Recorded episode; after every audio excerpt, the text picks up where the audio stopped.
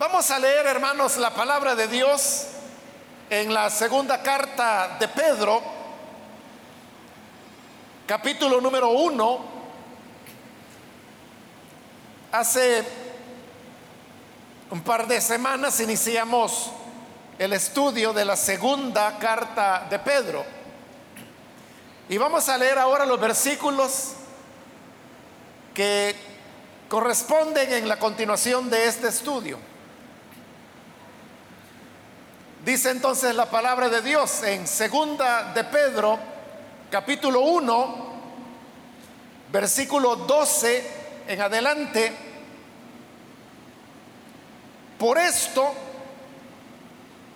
yo no dejaré de recordaros siempre estas cosas, aunque vosotros las sepáis y estéis confirmados en la verdad presente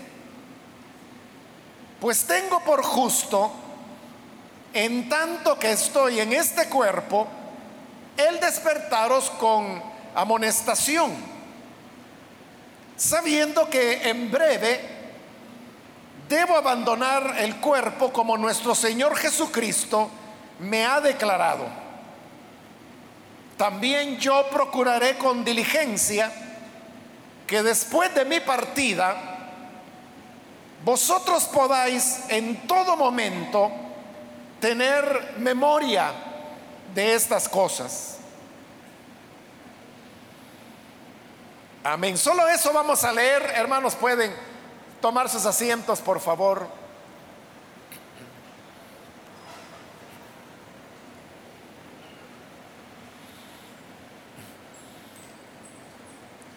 Hermanos, la ocasión anterior hablamos sobre los versículos anteriores en los cuales la carta hacía una invitación para que los cristianos no se quedaran únicamente con la fe, sino que a la fe había que añadirle otros elementos de la vida cristiana que se mencionan allí en, una lista de, de siete elementos que vimos en su oportunidad. Estos son la virtud, el conocimiento, el dominio propio, la paciencia, la piedad, el afecto fraternal y el amor. Todas estas cosas son virtudes o cualidades que pertenecen a la vida espiritual, a, la vida de nuestra relación con Dios. Y el capítulo comienza precisamente afirmando que todas estas cosas que pertenecen a la vida y a la piedad nos han sido dadas por su divino poder. De manera que tenemos abiertas las puertas para poder practicar todas estas virtudes y cultivarlas. Este es una, un privilegio de todo creyente. Esto no está hablando de creyentes especiales o de creyentes más espirituales unos que otros. No, es algo que está disponible para todos todos los creyentes. Porque todos los que creemos hemos recibido, como lo vimos también, la naturaleza divina. Y esta naturaleza es la que nos permite poder desarrollar todas esas cualidades. Dicho de otra manera, hermanos y hermanas, nosotros podemos llegar a ser tan espirituales como queramos. Nada puede impedir que usted alcance la espiritualidad que desee, excepto que usted no tenga la voluntad. El único límite es el que nosotros mismos ponemos. ¿Hasta dónde queremos llegar? ¿Hasta dónde queremos ser espirituales? ¿O hasta dónde queremos crecer en la gracia. Porque esa posibilidad de crecer y de añadir a la fe virtud, a la virtud conocimiento, al conocimiento dominio propio, etcétera. Como le digo, es una puerta que está abierta para todos. Y todos podemos añadir y crecer y alimentarnos de todas estas cualidades y virtudes. Si alguien se pregunta por qué no la tengo, es porque usted no ha tenido la voluntad de recibir la totalidad de lo que Dios quiere entregarle. Todo depende entonces de cada uno de nosotros, de qué tanto queremos.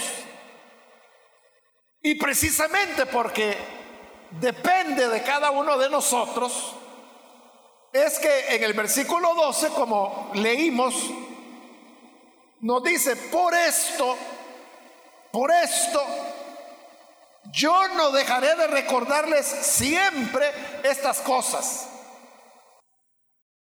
Como todo depende de nuestra voluntad, nuestro deseo, nuestro anhelo. Entonces la carta dice, por eso yo no voy a dejar de recordarles todas las cosas, todas estas cosas. Esto de recordar, hermanos, bueno, la misma palabra, ¿verdad? Recordar ya está diciendo que no es que sean cosas que nosotros ignoremos o que desconozcamos. Sabemos perfectamente cuál es la voluntad de Dios. Y porque lo sabemos, lo que necesitamos solamente es que se nos recuerde. Por eso es que dice, no dejaré de recordaros siempre estas cosas. Es decir, que la tarea de recordar era algo que ya se venía haciendo pero que hoy dice, siempre le voy a recordar. Y si dice siempre, significa que aparte de todas las veces que ya ha recordado, continuará recordando. El problema con los cristianos, como lo he dicho en otras ocasiones, no es un problema de ignorancia. No es que no sepamos lo que Dios nos pide. Nuestro problema es de amnesia. Es decir, nos olvidamos de cosas que ya sabemos. Y en esto, hermanos, no es que sea una cuestión de mala memoria o que tengamos poca retentiva. No es eso, se trata de la naturaleza humana. Nosotros los seres humanos tenemos una tendencia a olvidar las cosas que pertenecen al espíritu, pero cuando digo olvidar, no es, hermanos, un proceso mental, como por ejemplo cuando usted dice, ¿y a dónde puse las llaves? Pues si acabo de tenerla en las manos, o sea, se le olvidó. Pero no es de ese tipo de olvido que estamos hablando, sino que aquí estamos hablando de, es una inclinación, es algo que está en el ser humano. Que si no se nos están recordando las cosas, las cosas de Dios, entonces lo que va a ocurrir es que simplemente la vamos a dejar de hacer, aunque la sepamos. De ahí, hermanos, la importancia de siempre estar recordando. ¿Y cómo recordamos? Recordamos cuando se nos repiten las cosas. Por eso es tan importante el congregarse. Porque cuando venimos a la iglesia es que hacemos lo que estamos haciendo en este momento. Recibir la enseñanza de la palabra de Dios.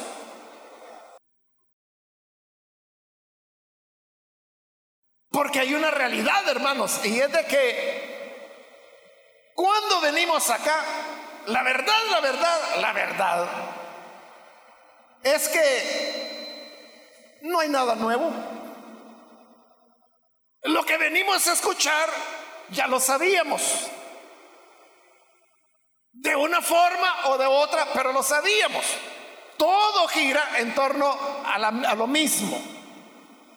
Y lo mismo es que Dios envía a su Hijo para que todo aquel que en Él crea no se pierda, sino que tenga vida eterna. En su sangre hay perdón de pecados. Y el deseo de Dios es que nosotros vivamos ya como creyentes, imitando al Señor, siguiendo su modelo, siguiendo su ejemplo. O sea, esto que le estoy diciendo así resumidamente es lo mismo que usted va a escuchar acá, vez tras vez, predicación tras predicación, predicaciones que pueden estar basadas en distintos pasajes de la Biblia. Pero la enseñanza en sí es la misma. A veces esa enseñanza se enfoca de una manera a veces se enfoca de otra manera. A veces se enfatiza un punto. A veces se enfatiza otro punto. Es decir, hay muchas maneras de presentar una misma verdad, pero las verdades fundamentales del Evangelio, esas son las mismas. Y son las mismas, hermanos, desde hace dos mil años. Entonces, no es de que cada vez que venimos a la iglesia escuchamos algo nuevo. Probablemente para una persona que tiene poco tiempo de haber creído en el Señor y de estar en el Evangelio, probablemente para esa persona cada predicación sea un aprendizaje. Cada estudio de la palabra es un aprendizaje siempre, porque así somos, ¿verdad? Recién nacidos de nuevo, uno aprende, hermano, de, todo, de todo, de todo, porque uno no sabía nada. Pero me refiero a creyentes que ya tienen 5, 10, 15, 20 o más años. El mensaje del Evangelio lo saben, lo conocemos. Pero todas las veces que venimos a la iglesia, hay, hermanos, una enseñanza que se nos recuerda y se nos recuerda de una manera fresca. Eso es una necesidad que tenemos. Podemos compararlo, hermanos, con la comida. En realidad, hermanos, nosotros comemos siempre lo mismo, ¿verdad? Es decir, si hiciéramos una lista de lo que comemos, yo le aseguro que en, la cara de una hoja de papel ahí cabría todo lo que comemos. Y usted puede poner allí arroz, frijoles, queso, tortilla, huevos, pollo, y va haciendo la lista y se le va a acabar. Y eso es lo que le estamos dando vuelta todo el tiempo. A veces es huevo picado, a veces son huevos tibios, a veces son huevos con loroco. A veces, hermano, puede ser que el huevo va mezclado con otro alimento. A veces le preparan huevos estrellados, pero es el mismo huevo. Igual el pollo, ¿verdad? Que puede ser sudado, que puede ser asado, que puede ser frito, que puede ser empanizado, pero es pollo. Pero como cada alimento se puede preparar de manera diferente, entonces lo que las personas, la familia, ¿verdad? Dentro de sus posibilidades, tratan de ir variando. De ir variando en la medida que se puede. Pueden poner los frijoles enteros o los pueden poner molidos. Los hacen volteados o los hacen refrito. Pero son los mismos frijoles. Pero ¿qué ocurre si dejáramos de comer? ¿Qué tal si yo le diría, hermano, ¿y para qué va a seguir comiendo si lo mismo, desde que nació, lo mismo come? Desde que era un niño, desde que era una niña, viene comiendo que tortillas, que arroz, que frijoles, que queso, plátanos fritos, y no lo mismo come. ¿Y para qué sigue comiendo? Y usted mira, es que si no como me muero. Y es cierto. Necesitamos alimentarnos para poder, primero pues estar saludables, estar en condiciones físicas buenas y a final de cuentas para poder vivir, porque si no comemos, no podemos vivir. Entonces lo mismo es con la palabra de Dios. A usted le pueden decir, ¿y para qué vas a la iglesia si lo mismo predican? Y es lo que le digo. Bueno, la misma Biblia lo dice. Ahí en la primera carta de Juan dice, les anunciamos, dice, no un nuevo mandamiento, sino el antiguo que ya conocen. no es que cada vez que usted venga aquí habrá una nueva enseñanza. Hermanos, ya hay un libro nuevo que se le sumó al Nuevo Testamento. Vamos a estudiarlo. O sea, eso nunca va a ocurrir. Siempre nos vamos a encontrar con los mismos libros de la Biblia, los mismos pasajes, las mismas escrituras. ¿Y por qué no nos aburre? Porque tampoco nos aburrimos de comer. Y que nunca ha comido pollo. Claro, ¿Cuántas veces ha comido pollo en su vida? Y usted va a decir, ah, quizás quini mil veces. Pero les, le gusta y sigue comiendo. Igual es con la palabra de Dios. ¿Qué podrá hacer, hermano? Lo que ya sabíamos.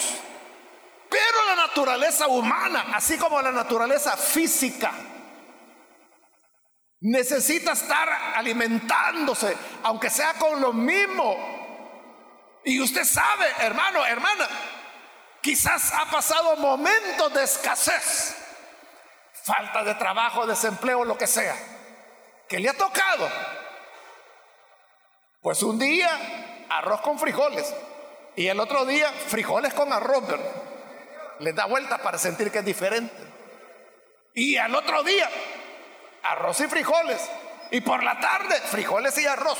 Y ahí está, dándole vuelta a lo mismo, a lo mismo y a lo mismo. Y yo le pregunto, ¿y no se aburre de estar oyendo lo mismo? ¿O de estar comiendo lo mismo? Y usted mira, pero es que es lo único que tengo, si no como me muero. Gracias doy a Dios que aunque sea frijolitos y arroz, tengo.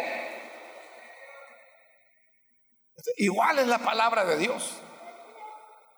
Necesitamos ser alimentados. Un creyente no puede estar estático. Es decir, nadie puede decir, es que yo tengo tres años de venir caminando en el Evangelio, en el Señor, y he llegado hasta aquí. Pero si usted llegó hasta aquí, no crea que se va a quedar ahí clavado. El mundo, Satanás y la carne lo van a empujar para que retroceda. Eso, hermanos, es como a veces los niños jugando, ¿verdad? Agarran una un globo así grande lleno de aire y entonces lo, tiran donde está toda la gente y dice, vaya pues, que no toque el suelo y lo tiran. Entonces la gente lo que tiene que hacer es empujarlo hacia arriba y empujarlo, empujarlo, empujarlo, que nunca vaya a caer. Pero ¿qué ocurre si lo dejan de empujar? va a caer en el suelo. Lo mismo ocurre con el creyente. El creyente, por eso le digo, no es alguien que se quede estático. Si no lo están empujando, si no hay una fuerza que lo está levantando hacia arriba y hacia arriba y hacia arriba, y ahí va, para arriba, que no caiga, que no caiga, pues arriba, arriba, meta la mano, súbalo. Si no es así, hermano, fracasaríamos. Por eso es que necesitamos que se nos recuerde siempre estas cosas. Necesitamos que se nos recuerde, repito, no es que no lo sepamos. Lo sabemos. Pero necesitamos que nos estén dando esos empujoncitos. Y eso es lo que hace el recuerdo de estas cosas. El recuerdo de la palabra de Dios es la que nos va empujando, la que nos va llevando, la que nos va impulsando. Claro, cada predicador tiene el don que Dios le ha dado. Y hay predicadores que se esfuerzan por presentar algo sustancial para las personas. Otros no, son mucho más sencillos, pero aún esas ideas sencillas, hermanos, son empujoncitos que nos permiten subir y mantenernos sin retroceder. Porque si no estamos avanzando, téngalo por seguro que está retrocediendo. No podemos estar estáticos. Debemos caminar. Entonces dice, siempre el versículo 12, no te dice, no dejaré de recordaros siempre estas cosas. Y oiga, aunque vosotros la sepáis. No es porque no la saben, es porque la saben. Que se la recuerda. Y no solo la saben, sino que mire lo que dice el versículo. Y estéis confirmados en la verdad presente. No solo sabían la verdad del Evangelio, sino que además estaban confirmados en esa verdad. Es decir, era gente que había conocido el Evangelio, la palabra de Dios. Y además habían sido confirmados, ratificados, digamos, en esa verdad. Pero aún así, yo se la voy a recordar. Es decir, que nadie puede decir, no, mire si yo lo sé. Aún aquel que dice, no, si yo soy predicador, yo tengo tantos años de predicar. O sea, e-, es, cierto, ¿verdad? Hay personas que tienen toda una vida predicando el Evangelio. Uno no se los puede negar, pero eso no significa que ellos no necesiten que se les recuerde. Por eso, hermanos, es que hay retiro de pastores. Porque se necesita que se les recuerde las mismas cosas. Y si eso es con los pastores, también con las congregaciones es igual.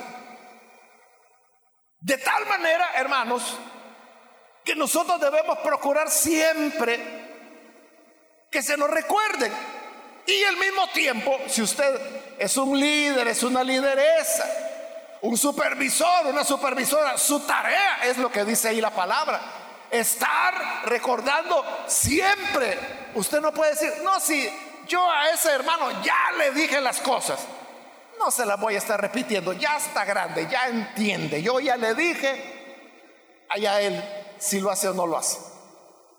Su deber no es solo decir, es que yo ya le dije, qué bueno que ella le dijo, pero hoy debe repetírselo, debe recordarlo porque en eso, hermano, de recordar y recordar y repetirle a las personas una vez, otra vez, eso, hermano, es lo que va cambiando a las personas. Todos, todos tenemos una manera diferente de escuchar el mensaje. Haga esta prueba si quiere, hoy cuando termine el culto. Cuando ya salgamos de este local, haga la prueba si quiere y pregúntele a cualquier persona, eh, hermano o hermana, ¿qué fue lo que el Señor, qué aprendió del Señor esta noche? Dígame, ¿cuál es la lección principal que usted aprendió? Y le va a decir. Y luego vaya con otra persona y usted, ¿qué es lo principal que aprendió hoy? Y le va a decir una cosa diferente.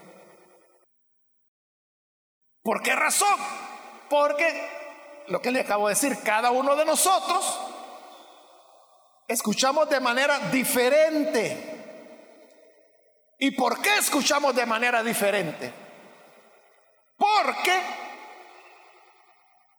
cada uno tenemos experiencias únicas.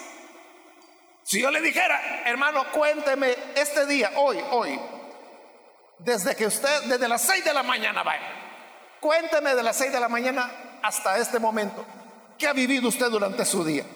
Lo que esa persona ha vivido no es lo que usted vivió, ni lo que yo viví, ni lo que el otro hermano vivió. Ha tenido otro tipo de experiencias este día. Hablando solo de este día, sin tocar su historia de vida, su familia, si tiene trabajo o no tiene trabajo. ¿Qué quiero decir? Que como cada uno tenemos experiencias diferentes, tenemos necesidades diferentes preocupaciones diferentes. Y como cada uno tenemos nuestra preocupación, cuando venimos a la iglesia traemos una expectativa, porque todos venimos porque queremos que Dios nos hable. Pero queremos que nos hable de acuerdo a la situación que estamos viviendo. Y como ya dijimos, cada situación es diferente. Cada persona va a recibir algo distinto. Por eso le digo, al final le va a decir, no, yo lo que aprendí fue esto. Otro le dirá, no, yo lo que aprendí fue esto otro. Y otro dirá, la lección principal que el hermano quiso dar fue esta. Y otra persona le va a decir otra cosa. ¿Quién tiene la razón? Todos tienen la razón. Porque de eso se trata. De venir a llenar nuestras necesidades. Por eso, hermanos, usted puede estar escuchando incluso la misma predicación. Y cada vez usted va a sentir que esa predicación le dice algo diferente. O sea, es lo que dice mucha gente. Que dice, mira hermano, yo este estudio lo he escuchado tantas veces. Y cada vez que lo oigo, aprendo algo diferente. Sí, porque cada vez que lo oyes, eres una persona distinta. Porque tu día fue distinto. Porque tus expectativas son distintas. Quizá la primera vez que lo escuchaste tenías 15 años cuando las preocupaciones de la vida son unas. La siguiente vez que lo escuchaste ya tenías 22, donde ya hay otro tipo de preocupación y así, ¿verdad? Incluso puede ser de una semana a otra. Y esto es lo que hace que aunque la enseñanza de la palabra esté repitiendo las mismas cosas que ustedes saben, esas cosas en las cuales ya han sido confirmados aún así. Se necesita repetirlo porque cada vez que se repite, cada vez que lo escuchamos, tendremos aprendizajes diferentes. Entonces por eso dice, no me voy a cansar de repetirles. Versículo 13, pues tengo por justo, en tanto que estoy en este cuerpo, es decir, mientras estoy con vida, el despertaros con amonestación, sabiendo que en breve debo abandonar el cuerpo como nuestro Señor Jesucristo me ha declarado. Entonces, está hablando de que se acerca el momento de su muerte. ¿Y cómo sabe que se va a morir? Porque dice que el Señor Jesucristo se lo ha declarado, que el Señor Jesús le dijo, ¿cuándo se va a morir? Ahora, si volvemos hermanos dos semanas atrás cuando tuvimos la introducción a la carta, usted recordará que yo le explicaba que aunque Allí dice en el versículo 1 que el autor es Simón Pedro. Le expliqué que eso simplemente es un recurso que se llama la, la pseudonimia. Es decir, están usando un seudónimo, pero son los discípulos de Pedro. Incluso le expliqué y le di razones con base bíblica de por qué se cree que la segunda carta de Pedro es casi seguro que es el último libro del Nuevo Testamento en ser escrito. Incluso después de Apocalipsis.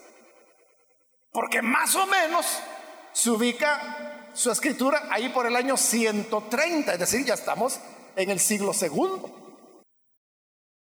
Y una de las razones de esas bases que yo le expliqué es a la que hoy hemos llegado. Y es que, como se supone que es Pedro el autor, ¿verdad? Entonces se supone que es Pedro el que está diciendo que en breve debo abandonar el cuerpo, es decir, debo morir, nuestro Señor Jesucristo me ha declarado. Eso de que Pedro sabía cuándo iba a morir es una tradición que se desarrolló entre el cristianismo a partir del pasaje del Evangelio de Juan, el último capítulo, capítulo 22 de Juan. Y es cuando el Señor se le revela a sus discípulos en la playa, cuando ellos andan pescando, y es la, la segunda, perdón, 21, capítulo 21. Es la segunda pesca milagrosa. Ahí es cuando el Señor Jesús le dice a Pedro, sígueme. Y Pedro lo comienza a seguir. Cuando lo va siguiendo, el Señor le dice a Pedro, cuando eras joven,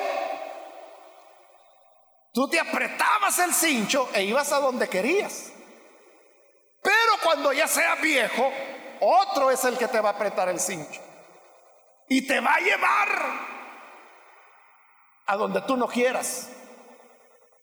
Y el Evangelio de Juan dice en ese capítulo 21 y aclara que eso el Señor se lo dijo haciendo referencia al tipo de muerte con el que habría de honrarlo. A partir de ese relato de el capítulo 21 de Juan es que comenzó la tradición de que Pedro sabía cuándo iba a morir porque el Señor se lo había dicho. Pero para que esta tradición fuera aceptada, Tomó un tiempo, pero aquí viene el detalle. Que ese capítulo 21 de Juan pertenece a la quinta redacción. Lo que ocurre es que Juan, el Evangelio de Juan tuvo cinco redacciones que se dieron en el tiempo. La quinta redacción fue la última y dentro de los elementos de la quinta redacción está ese capítulo 21, que es el segundo final de Juan, porque el primer cierre de Juan está en el capítulo 20, ahí está la conclusión.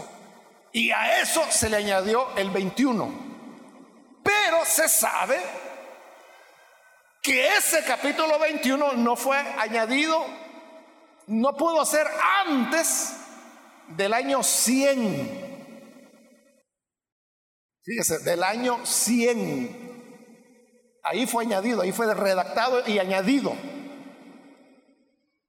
Entonces, para que se llegara a convertir en tradición, tuvo que pasar de boca en boca y eso tuvo que tomar años.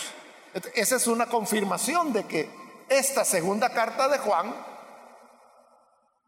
tomando ese parámetro, no pudo ser escrita antes del año 100 porque no existía, todavía no estaba el capítulo 21 de Juan.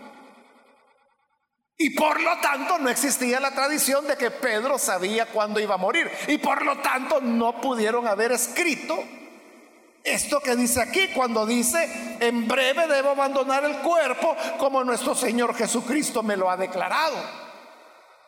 Cuando esto fue escrito es porque esa tradición ya se había esparcido por el cristianismo.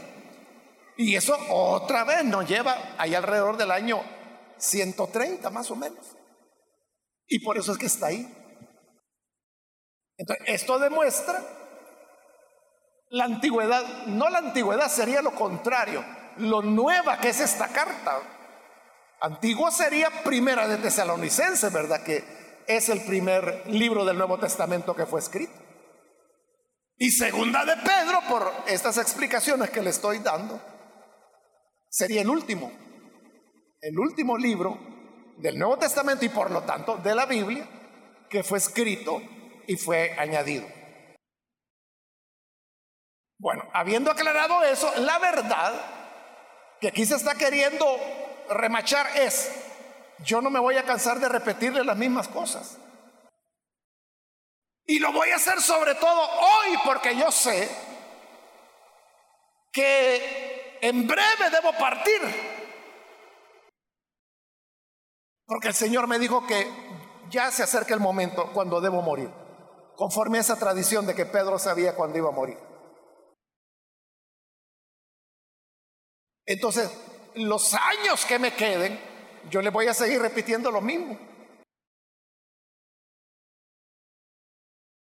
En una ocasión, hermanos, conté, eh, hubo un hermano que fue presidente de la Sociedad Bíblica aquí en El Salvador durante décadas, el hermano Raúl Durón, que otras veces yo he dicho, él era uno de los hombres que más sabían de Biblia que había aquí en el país. Yo la escuché en algunas ocasiones exponer. Y hermano, esa era una maravilla oírlo exponer. Era un hombre tan conocedor de las escrituras. Pero él fue envejeciendo. Y se fue poniendo viejito. Él ya estaba en, sus últimos días.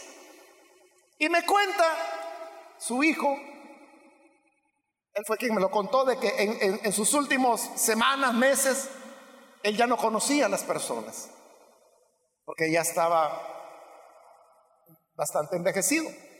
Y entonces me contó su hijo que en una ocasión vino, o sea, como él era muy querido en el mundo de las sociedades bíblicas, este vino del extranjero eh, otro especialista, otro biblista, que supo que estaba enfermo y entonces vino y lo visitó. Fue a visitarlo, llegó a la casa a verlo. Y me dice su hijo, ¿y sabe qué pasa? que mi papá no lo conoció. O sea, no se dio cuenta que era un colega, un otro experto en la Biblia. Y como no lo conoció, lo que hizo fue comenzar a evangelizar. Y, usted ya recibió a Cristo como su Salvador, le A un experto en la Biblia, que habían sido compañeros, hermanos, de, de estudios y de enseñanza de la Biblia y de trabajo, de distribución de las Biblias en, el mundo y evangelizándolo para que recibiera a Cristo. Lo que le quiero decir es que este hermano, él finalmente falleció hace años, está con el Señor. Pero hasta el final de sus días, o sea, él incluso ya no, ya no reconocía a la gente, ya no lo conocía. Yo recuerdo la última vez que, que yo lo vi a él, todavía llegaba a trabajar él. Y él, él me saludó, pero de una manera que yo sabía que eh, él, no, no, sabía con quién. Eh, me confundió con alguien más, no sé con quién. Porque él siempre me saludaba así con mucho respeto, muy afable. Pero esa vez no, me saludó como que si yo era un muchacho. Incluso me dio un puñetazo, ¿verdad? O sea, no lo hizo por, sino que así como jugando uno con un joven, ¿verdad? Y yo lo saludé y todo, pero yo sabía que, que él no estaba plenamente consciente de quién era yo, pero ahí andaba todavía en su trabajo. Él podía olvidar rostros, podía olvidar personas, pero lo que nunca olvidó fue repetir y repetir y repetir y repetir las mismas verdades hasta el final.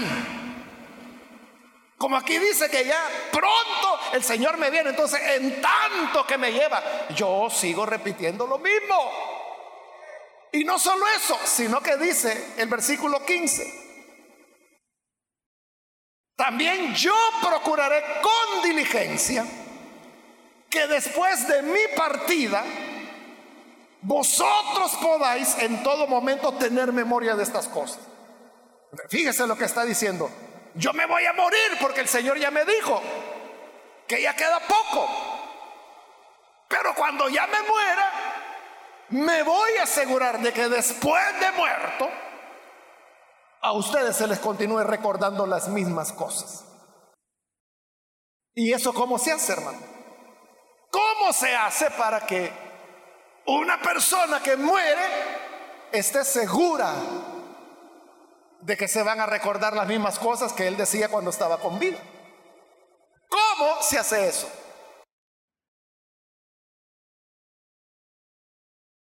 ¿Cómo hace un muerto? Alguien que ya se murió para seguir recordando lo que enseñaba en vida. Bueno, una manera, hermanos, era escribiendo. Porque si no tuviéramos esto escrito, esto hace dos mil años hubiera quedado olvidado, hermano. Pero como quedó escrito,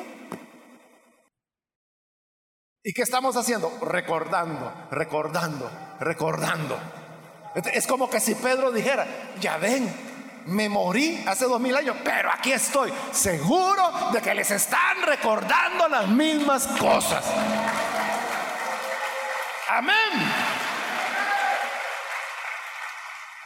Entonces, hermanos, esa es una manera de asegurarnos. Escribiendo. Y no tiene que escribir necesariamente un libro, una enciclopedia. Usted puede escribir, por ejemplo, una carta. Y usted le dice a su hija, mira, el día que yo me muera, aquí está este sobre, ahí la brisa, ahí la lees. O si usted quiere, dígale, cuando cumpla mi primer año de muerto, ahí abrís este sobre. Y usted va a estar muerto, pero en la carta le va a estar repitiendo, hijo, hija, sigue adelante, ama al Señor, Ámalo con todo el corazón, con todas tus fuerzas. No vayas a volver atrás. No caigas en la tentación, porque el pecado se presenta agradable, pero al final morderá como serpiente. Sé fiel a Cristo, que Él no te fallará. Él te va a ayudar. Él te sostendrá.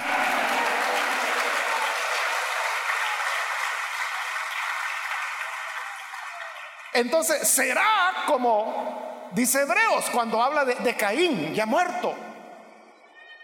Fíjese, Caín ya muerto, ya lo había, perdón, no Caín, Abel. Ya Caín había matado a Abel, pero dice Hebreos que la sangre de Abel clama muerto. Estando muerto, nos sigue hablando, nos sigue enseñando, nos sigue diciendo, por hacer lo bueno me mataron. Y, eso es lo que sabemos de Abel. Abel, hermano, hijo de Adán y Eva. Estamos hablando de milenios atrás. Y lo recordamos. Hoy en día, hermanos, también hay otros recursos. Hay grabaciones, hay videos, en imágenes. Uno, hermano, puede ver y decir las cosas. Depende, ¿verdad, hermanos? Cómo, cómo se cuiden, ¿verdad? Porque hay gente que ahí anda tomando un montón de fotos con el celular y después perdieron el celular y perdieron todo. O se les arruina, perdieron todo. O que se les mojó la memoria y ya no queda nada. Pero hay gente que es más cuidadosa. Entonces van quedando elementos que, que después, así hermanos, es como santos y santas que ya durmieron pudieron haber muerto hace siglos y todavía nos siguen recordando. ¿Cómo? Cuando usted compra un libro de Lutero, por ejemplo, y lo lee, usted está leyendo algo que lo escribió un hombre que vivió hace 500 años. Pero ahí le está hablando. O los sermones de Spurgeon que son más, que tienen más difusión. Usted lee una predicación de Spurgeon y es un hombre que vivió hace tres siglos atrás, ¿verdad? Que murió ya. Pero al leer eso, le está hablando. Ya le he contado de que cuando el Señor me llamó al ministerio, mi llamado fue un proceso que duró unos meses, pero todo, todo, todo comenzó, comenzó leyendo un libro de Spurgeon precisamente, el que se llama Un Ministerio Ideal, que antes venía en dos tomos, hoy he visto que lo están vendiendo en un solo tomo. Tiene dos partes, la primera parte es el, el ministro ideal, algo así se llama, y la segunda parte, el mensaje ideal. No sabría decirle si era en el primero o en el segundo tomo, pero sí estoy seguro que fue leyendo eso que ahí fue cuando por primera vez a través de el mensaje que predicó este hombre hacía 200 años, Dios me habló y por primera vez me abrió la posibilidad de que a lo mejor el Señor quería que yo le sirviera en otra área, porque yo era diácono para entonces, coordinador de diáconos, y yo estaba feliz con ser eso toda mi vida. Hubiera sido feliz, no aspiraba nada más, en realidad no quería nada más, pero al leer eso es cuando, a través de una, una predicación de siglos atrás, fue como una iluminación. Y allí yo entendí que yo tenía que estar abierto. En ese momento, como digo, fue lo primerito. Lo único que yo sabía es de que tenía que estar abierto, que Dios quizás quería algo más. Y fue a través de un libro. Esa es la importancia. Otra manera de cómo se hace esto, de que procuraré con diligencia que una vez yo ya no esté, después de mi partida, ustedes puedan recordar, fue que Pedro dejó discípulos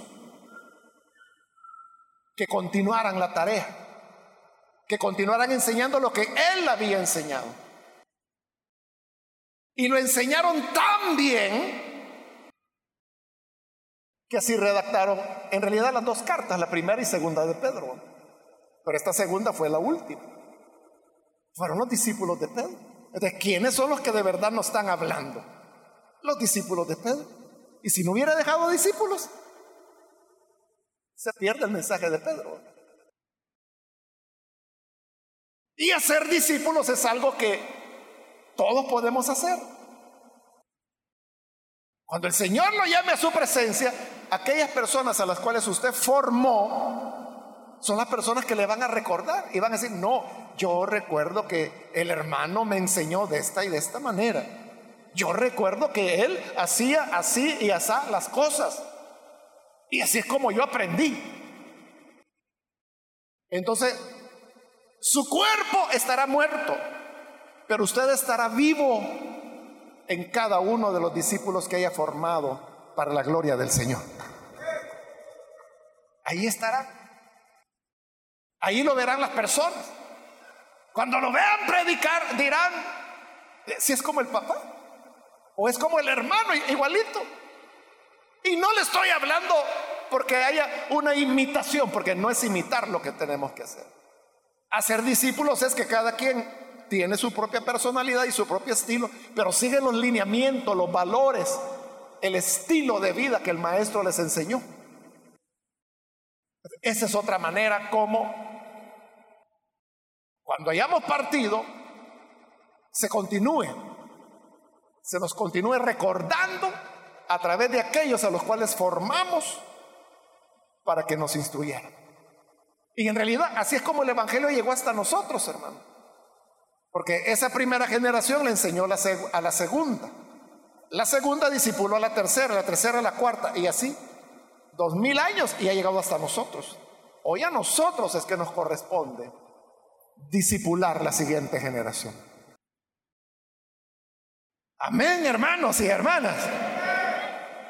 Vamos a orar entonces, vamos a cerrar nuestros ojos Y antes, hermanos, de hacer la oración, yo quiero invitar si hay personas que todavía no han recibido al Señor Jesús y probablemente no porque usted no sepa la importancia de creer en Jesús. A lo mejor usted sabe muy bien que solo a través de Jesús podemos tener salvación. Pero hoy se lo estamos recordando. Quiero invitar si hay alguna persona, algún amigo o amiga que necesita recibir al Señor Jesús como su Salvador. Quiero invitarle para que por favor, ahí en el lugar donde se encuentra, se ponga en pie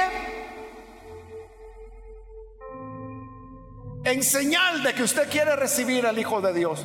Y nosotros con todo gusto vamos a orar por usted. ¿Hay alguna persona, algún amigo o amiga que necesita recibir al Señor Jesús? Puede ponerse en pie. Lo que queremos hacer es orar por usted, porque es la oración la que nos cambia, nos transforma, Y es por donde todos, todos, los que hoy estamos en el Señor, todos pasamos por ahí. Todos un día tomamos la decisión de recibir a Jesús. Hoy yo le invito para que usted sea la persona que hoy recibirá al Señor Jesús y así inicia una vida nueva. Póngase en pie donde se encuentra y vamos a orar puede recibir al Señor Jesús. Muy bien, allá en la parte de arriba hay una persona, que Dios lo bendiga. Alguien más que necesita recibir al Señor puede ponerse en pie. ¿Cuántas veces ha escuchado esta invitación? Pero hoy una vez más estamos recordándola, repitiéndola. Muy bien, aquí hay un jovencito, que Dios le bendiga también. Alguien más que necesita venir al Señor. ¿Puede ponerse en pie si hay alguien más? Otra persona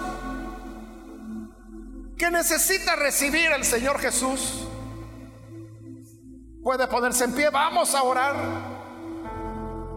También quiero ganar tiempo e invitar si hay hermanos o hermanas que se han alejado del Señor, pero hoy necesita reconciliarse. También puede ponerse en pie en este momento y vamos a orar por usted. Cualquier hermano o hermana que por la razón que haya sido se, se desvió del camino, se alejó del Señor, pero hoy quiere reconciliarse, puede ponerse en pie y vamos a orar por usted. Muy bien, aquí hay otra persona que Dios la bendiga. Alguien más que necesita reconciliarse con el Señor. ¿Puede ponerse en pie? ¿Hay alguien más? Aproveche. Voy a hacer ya la última llamada. Si hay alguien más que necesita venir al Señor por primera vez o necesita reconciliarse, puede ponerse en pie en este momento porque aquí termino el llamado y vamos a orar.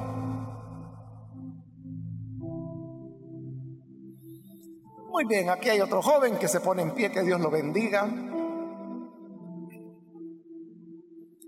A usted que nos ve por televisión también quiero invitarle para que se una con estas personas que aquí están recibiendo al Señor.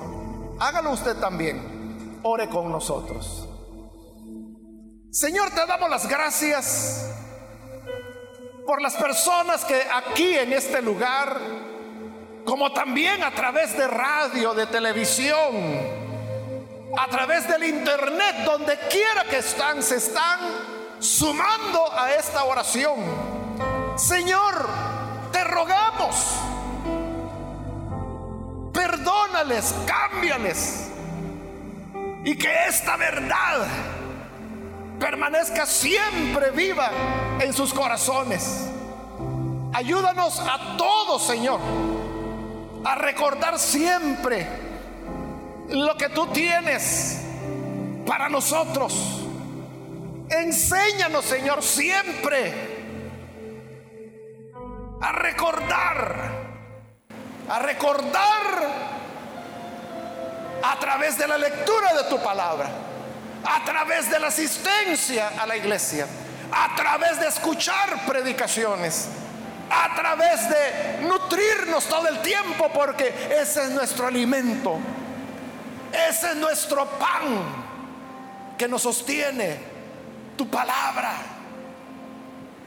Por eso, Padre, hoy te agradecemos, te pedimos que siempre tengamos memoria de estas cosas y que también con toda diligencia enseñemos a otros, repitamos a otros, hagamos discípulos a otros, para que estas verdades queden grabadas en sus corazones de manera permanente. En el nombre de Jesús nuestro Señor lo pedimos. Amén y amén.